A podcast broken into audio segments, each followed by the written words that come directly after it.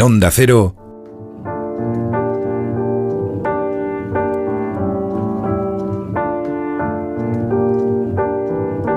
Isabel Lobo.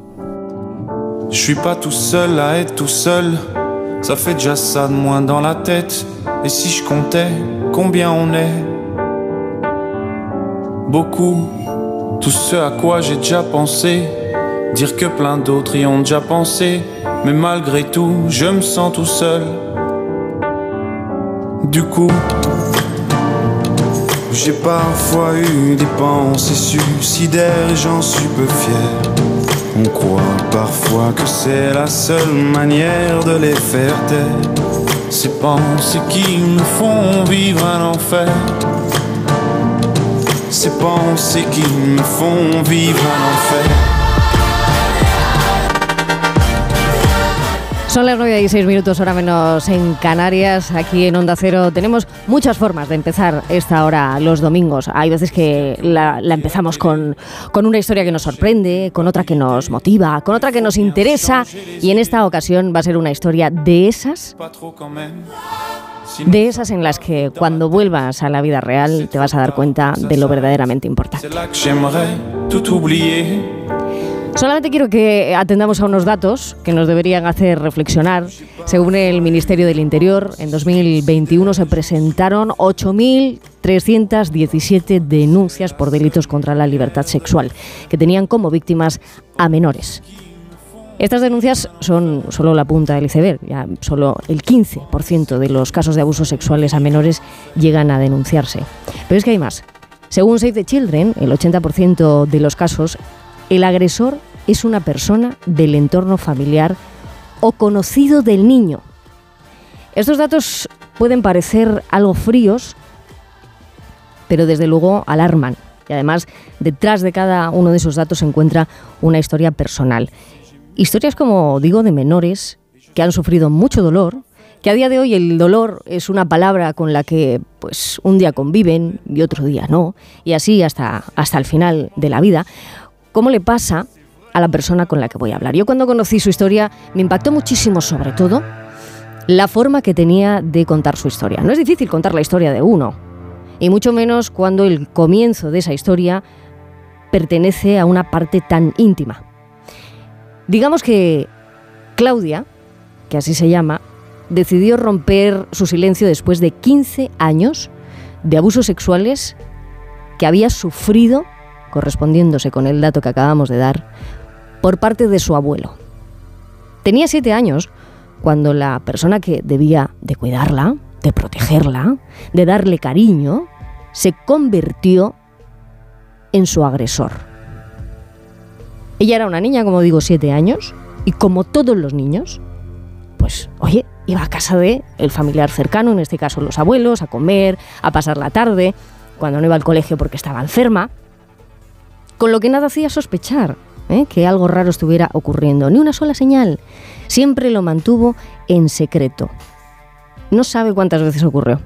Esta es la parte en la que a mí me, me desbloquea completamente una sensación como ser humano, que es la de la evidencia. La evidencia de que no se protege a la infancia como se debería en el mundo. Pues ahora Claudia Muñoz tiene 28 años y aunque todavía sigue siendo, como ella dice, un cuerpo herido, se encuentra muy fuerte para contarme su historia, para contarnos su historia, porque quiere ayudar a muchas personas. De hecho, ya lo está haciendo, personas que han pasado por lo mismo y que se han animado a denunciar precisamente porque ella lo cuenta así. Claudia Muñoz, buenos días. Hola, buenos días. Mucho gusto. Mucho gusto igualmente porque además no he querido meterme en mucho detalle todavía para que podamos ir contando poco a poco cómo es todo esto, pero me interesa mucho que ahora que se van a celebrar muchos momentos en familia, tú te has tenido que enfrentar a, a uno de esos momentos tan duros como es una mesa familiar, una cena, una comida, en la que la persona que te está agrediendo sexualmente, que es un familiar, la tienes enfrente y el resto no sabe nada. Sí, así es. Yo me, me, sentaba, compartía tiempo, compartía espacio con mi, con mi agresor y, y lo compartía conmigo, ¿no? Porque al final el silencio me acompañó durante muchísimos años y, y no decía nada. Entonces, eh, pues sí, realmente ese, esa, esa, culpa que te mata por dentro, que no, que no te deja hablar, ese no querer romper la familia, el, el, ver a mi, a mi madre, a mi padre, a mis hermanos y pensar, no les, no les quiero hacer pasar por el, por el infierno en el que estoy pasando yo y al final contarlo no va a hacer que mi daño o mi dolor disminuya, ¿no? Entonces, pues prefiero callar y ser la única que sufra en esta familia. Que lo que te voy a pedir es, es difícil, es complicado, pero ¿en qué contexto se producían estas agresiones? Pues más bien era en, en casas, ¿no? Pues tanto en casa de, mi madre o en, su propia casa o incluso llegó a pasar en, un restaurante, eran, era, o en el coche o cuando estábamos en el sofá viendo una película y hacía frío y nos tapábamos con la manta y él pues por debajo de la manta, ¿no? Cuesta, cuesta imaginar, pero realmente aprovechaba cada, cada segundo que podía, eh, estuviéramos donde estuviéramos. ¿Y es verdad que, que funciona la fórmula de el secreto? Esto es un secreto entre tú y yo. Esto no se puede contar y si lo cuentas nadie te va a creer. Exacto, hay, hay, una, hay una amenaza eh, que le acompaña la culpa, la vergüenza también, ¿no? Esto es un secreto, no lo puede saber nadie, si lo cuentas nadie te va a querer, eh, vas a hacer llorar a, tu a tu madre, a tus padres, a tus hermanos, vas a destrozar la familia, tienes que ser buena niña, tienes que estar conmigo porque yo soy tu abuelo, ¿no? Entonces, esta serie de mandatos que te inculcan directamente, al final eres una niña que no tiene recursos, no tiene herramientas, ¿no? Para poder gestionarlo. Por lo tanto, como yo siempre digo, yo me pensaba que eso era normal, que eso pasaba y a mí por desgracia me había tocado, ¿no? Pero, pero sí, evidentemente hay una serie de amenazas que te, que te hacen no, no, no hablar. ¿Alguna vez eh, recuerdas que, que la ira que te invadía por dentro como dices, en ese cuerpo herido, ¿no? Que te, que te iba hiriendo, porque es un cuerpo que, que, va recibiendo herida, herida, herida psicológica, herida física. ¿Tuviste algún momento en el que, en el que podías haber explotado y no lo hiciste? ¿Todavía? podría, pero no lo sentí. Yo podría perfectamente haber podido explotado, podría haberlo, haberlo dicho, podría haber mmm, puesto pues, los puntos sobre las IES, pero nunca, nunca, nunca lo sentí porque por delante estaba el bienestar de, de, mi familia, ¿no? de mi núcleo familiar más cercano. Por lo tanto, a mí siempre me, repito, yo pensaba, yo el dolor ya lo he sufrido, nadie me va a, quitarlo, no quiero hacer sufrir a nadie más, por lo tanto me callo, ¿no? Incluso eh, tener miedo de, de, hablar o, de que o de romper con esta ira y, matar a mi abuela de un ataque al corazón, por ejemplo, ¿no? Entonces, bueno, eh, cargo también con este, aparte de con esta culpa, con, con el cargo de conciencia de que si yo hablo puedo, puedo, puedo hacer que la otra gente pues, pues sufra. ¿Y en qué momento, Claudia, te das cuenta de que, de que eso que estabas viviendo pues no era, no tenía lógica, no, y, y, y, sabiendo que, que, son años que, que bloqueas en, en, tu mente, en tu, en tu corazón, sí. porque si no, no se, no, se, no se entiende, ¿no? Qué, qué inteligente qué inteligentes son los niños, ¿verdad? Que son capaces sí. de, de, reponerse, en tu caso también, yo, a, algo así. yo continuar. siempre lo digo porque al final es pura supervivencia. Yo he estado muchos años de mi vida super, eh, siendo una, bueno, sobreviviendo y no viviendo, básicamente, uh -huh. ¿no? Y, y la disociación al final me ha salvado la vida porque si no, no hubiera aguantado tantísimo dolor. Esta disociación al final pues me ha jugado en contra porque tengo muchas eh, secuelas físicas y emocionales, ¿no? Por culpa, por así decirlo, o, o, a consecuencia de esta disociación, pero al final es, es la que me ha salvado. Y, y sin ella pues no, no, no, no podríamos estar hablando seguro, ¿no? Pero hasta donde yo tengo entendido, eh, según lo que contabas, ¿no? Tenías 19 años cuando, bueno, dices, esto no, algo me ha pasado, uh -huh. algo he vivido que no, que no me cuadra. Eso y, había algo dentro de ti que ya no te retenía. El miedo ya no te retenía. Entonces, ¿cuándo rompes con todo eso? Exacto. Eh, yo empiezo a estudiar integración social y evidentemente pues es una rama que se trabaja con todo tipo de colectivos vulnerables y hay un día que viene una fundación que es especializada en abusos sexuales infantiles y viene una mujer a hacernos un testimonio pues como el que yo he hecho, ¿no? Es allí cuando conecto y le puedo poner palabras. Yo siempre hablo de un clic, mi, mi cabeza todo, toda la parte mm, que había estado disociada, todo el inconsciente, pum, volvió al consciente y yo dije, ostras, pues esto tiene, tiene nombre, tiene nombre y aparte de tener nombre, soy víctima. Eres víctima de abuso sexual infantil. Esas eran las tres palabras, ¿no? Las tres palabras. Exacto, soy víctima de abuso sexual infantil por parte de mi abuelo, ¿no? O sea, al final es un plus más, ¿no? Que sea tu abuelo. Entonces, eh, allí fui consciente y, mi cuerpo habló más que yo, porque me dio un, ataque de pánico, un cuadro nervioso muy grande, me desmayé, me tuvo que venir a buscar mi padre y llevarme directo al hospital. Em, a partir de ahí empecé a tener agorofobia, no quería salir a la calle, tenía miedo, no podía estar con mucha gente, ¿no? empezó a hablar mi cuerpo, no empecé a hablar yo, empezó a hablar mi cuerpo todo lo que había estado bloqueado se empezó a desbloquear. Y poco a poco, con ayuda, pude, pude ir hablando yo y ponerle palabras a lo que mi cuerpo estaba gritando después de tanto silencio. Y en ese gritar, la primera en escuchar fue tu madre.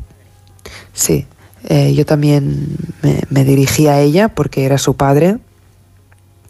Para mí fue como, bueno, yo con mi madre tengo una relación excelente. Eh, nos acompañamos mucho y muy bien, entonces fue como la, persona a la que yo, los brazos que yo necesitaba, ¿no? De esa niña de mamá, te necesito, protégeme. A mi padre decidí no contárselo porque tenía muchísimo miedo de su reacción, así que mm, los brazos que yo necesitaba en aquel momento eran los de mi madre y allí que me fui. Y sí, le, le conté fue un poco una conversación, bueno, fue una conversación muy dura, una conversación donde solo mirarnos ya, mm. ya lo sabíamos, ¿no?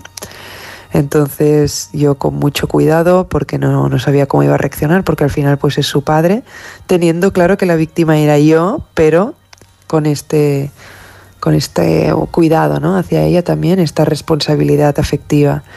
Y, y se lo conté a lo que mi madre también tiene una mochila muy grande también es víctima de, abusos, entonces ella también siempre ha estado alerta y en situaciones como por ejemplo las que te contaba anteriormente de estar en el sofá con la manta, mi madre pues ya había visto alguna situación que no le había gustado pero que no le había puesto nombre porque yo en ningún momento le había dicho absolutamente nada, ni había visto un cambio en mí, ni en mi comportamiento, ni, ni en mi peso, ni en las notas, ni en absolutamente nada, ¿no? Entonces se quedó en que son, son paranoias mías, esto no está ocurriendo. Entonces cuando yo se lo dije, pues a ella, eh, pues evidentemente me dijo, se acaban de confirmar mis, mis, bueno, mis sospechas y encima se sintió culpable porque pudo pararlo y no, y no lo hizo, ¿no? Claro, es que existe una especie como de, consenso que se contagia, ¿no? En ese silencio, que empieza por, por el que lo exige, por su, por su propia mm, mm, inclemencia hacia, hacia un menor, que eras tú, en este caso, la crueldad, ¿no? Con la que se toma una decisión hacia un acto como ese, que es el abuso sexual infantil. Pero es que aún así, aunque tú a partir de ese momento de liberación empiezas a sentirte protegida, aún así, con 22 años te ves en la misma situación otra vez con esa persona. Sí, eh, así es. Y, de hecho, bueno, sí, yo creo que si hubiera seguido a su lado lo hubiera seguido intentando, ¿no? Pero eso para mí todavía fue más fuerte. Esa, esa situación fue la que me hundió ya al 100%, que es cuando yo empecé a estar muy mal. Eh, porque yo me di cuenta, pues yo siempre decía, si me pasara ahora, si me pasara ahora le, le, pegaba o le diría de todo. Y no fui capaz tampoco de hacer nada, ¿no? Em, me quedé bloqueada, entonces también se añade de, vuelve a pasar una situación de abuso sexual. Y además yo me sigo quedando callada porque soy incapaz de poner o de decir o dar respuesta, ¿no? Eh, él estábamos en un restaurante y yo lo vi, él se quedó medio ciego y, medio sordo. Entonces para mí no era, no era incómodo al 100% porque si yo quería, él no se daba cuenta de que yo estaba, yo me fui a comer con mi abuela y él pues estaba allí. Y yo lo vi y mm, sentí, no sé por qué, una, una ligera pena. Entonces cuando mi abuela se fue al baño, yo me, me senté a su lado y le pregunté, ¿estaba buena la comida? Y me dijo, sí. Él automáticamente puso su mano encima de mí y yo pensé, Claudia, espérate a ver hasta dónde sería capaz otra vez con 22 años después de tantísimos años, ¿no? Hmm. Y evidentemente ya se dio una situación muy, muy, muy desagradable y yo pues no pude decir nada, pero sí que me levanté y me fui, ¿no? Eso para mí empieza otra, otra, o sea, se vuelve a morir algo dentro de mí, ¿no? Lo que murió en los siete años se vuelve a morir otra gran parte a los 22. Y él ya murió también. Yo entiendo que, en, tu, en tu cabeza, en tu, en tu vida en general, ¿no? Todavía le seguirás, le seguirás hablando, le seguirás diciendo cosas, le seguirás reprochando, ¿no? Le seguirás. No sé si cuántas veces te habrán dicho esto, pero. Pero es que eh, perdonar es que todos tenemos un error. Y esto también te lo dice tu familia. Sí. Así es, yo cuando a los 22 años yo pido calma, pero mi madre y mis hermanos no me la respetan porque evidentemente es superior a ellos y deciden pues ya contarlo a toda la familia, ¿no?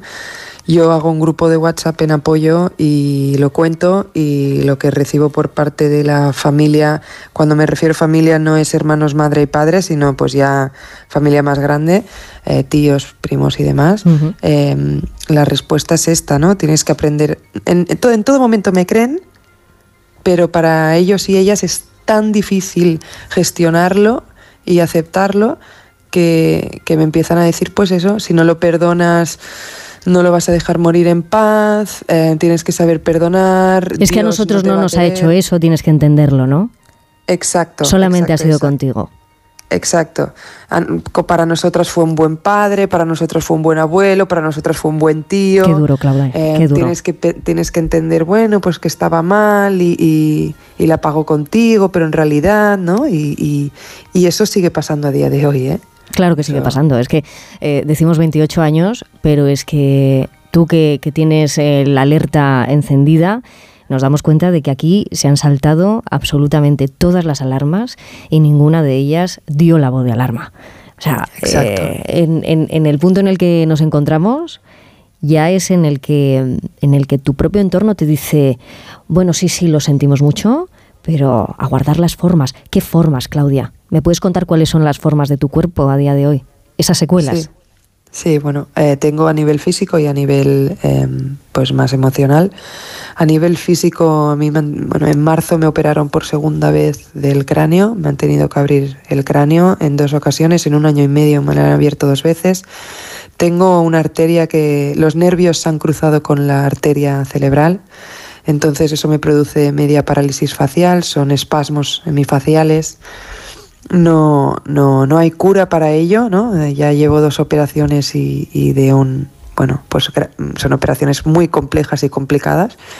Hasta cierto punto que el neurocirujano se sentó conmigo y me dijo, Claudia, la ciencia llega donde llega, los médicos no somos magos y tú lo que te pasa es que tus nervios del cuerpo están muy revolucionados y, ya no podemos hacer nada, ¿no? Entonces, bueno, en febrero, ahora ya de aquí dos meses, vuelvo a ir a ver qué, porque a mí me molesta mucho vivir así. La verdad es muy, muy, muy incómodo y doloroso incluso a veces. Y bueno, también tengo el corazón, el corazón también me nacieron nervios de más, que a raíz de estos nervios pues tengo taquicardias, me va, se me pone el corazón a 250 pulsaciones por minuto. También me operaron y también me han vuelto a crecer, así que tampoco, tampoco hay una solución. Eh, son, estas dos secuelas me siguen acompañando eh, día a día, ¿no? Eh, hacen que, que, yo me mire al espejo y, y, vea a esa Claudia pequeña sufriendo.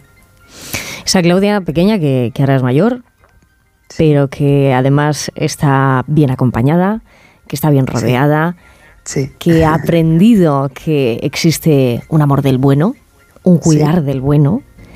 Y, sé que estás superando cada etapa con muchísimo, muchísimo esfuerzo. Lo importante, creo, es que, que no te has rendido, que sonríes, porque cuando se te escucha hablar sonríes. sí, siempre. y que eres la primera en poner la oreja en tu entorno para que a ningún niño que esté cerca de, de ti esto, esto le pase. Oye, dos sonidos, dos gestos en los que tendríamos que estar pendientes, fuera y dentro de casa, para denunciar algo así, para denunciar un abuso de cualquier tipo y en este caso un abuso sexual infantil. Sí, eh, bueno, mira, yo ahora que trabajo eh, con niños te diría principalmente eh, puede ser, pues es lo que hablaba antes, un cambio en las notas del colegio, un cambio en, en, en, la, en la, actitud, un cambio en el peso, ¿no? en, la, en la relación con la comida. Después mirar las, la, la ropa interior normalmente que no esté muy mojada eh, si están hipersexualizados, ¿no? que llega a una edad que evidentemente empiezan a tener eh, relación con la sexualización, la sexualidad, perdón, pero que no estén demasiado, que no estén preguntando muchísimo. La autoestima, esto te diría que son como los, los, principales, ¿no? Eh, estar atentos si realmente te dice que no quiere dar besos a esa persona de la familia, no obligarla, y como, método de prevención yo eh, daría muchos mensajes subliminales que vayan directos al consciente, simplemente mm, con tonterías a una niña pequeña de 7 años, ¿no? que yo ahora veo a mi sobrina con esa edad y pienso, madre mía, es que era una niña, pues decirle, ¿Quieres que te acompañe al baño? Yo te acompaño, ningún problema, pero te voy a bajar los pantalones. ¿Te los bajas tú, te los bajo yo? Porque tu cuerpo es tuyo. Exacto. E, exacto, exacto, sí, sí, sí. Y, explicar todo lo que estás haciendo. ¿No? Ahora voy a bajarte las braguitas, ahora te voy a peinar, ahora te voy a elegir la ropa, quieres tú, la elijo yo, ¿no? Todas. Esta serie de, mensajes más subliminares para ellos, pero que les van directos. Pues Claudia, yo te, te doy las gracias porque te pedimos permiso para poder contar tu historia. Son 15 años silenciando los abusos sexuales de, de tu abuelo desde que eras niña. Y, creo que tu mensaje va a llegar muy lejos, va a llegar muy lejos igual que, tu felicidad, que ya la estás conquistando. Claudia Muñoz, muchísimas, gracias. a, vosotros por darle la, también la visibilidad y, con esta sensibilización. Gracias. Un abrazo ondulado y a ver si nos queda, si nos queda claro a todo el mundo. ¿eh? En el 80% de los casos el agresor es una persona del entorno familiar o conocido del niño. Creo que en este país ya se ha acabado lo de guardar las formas.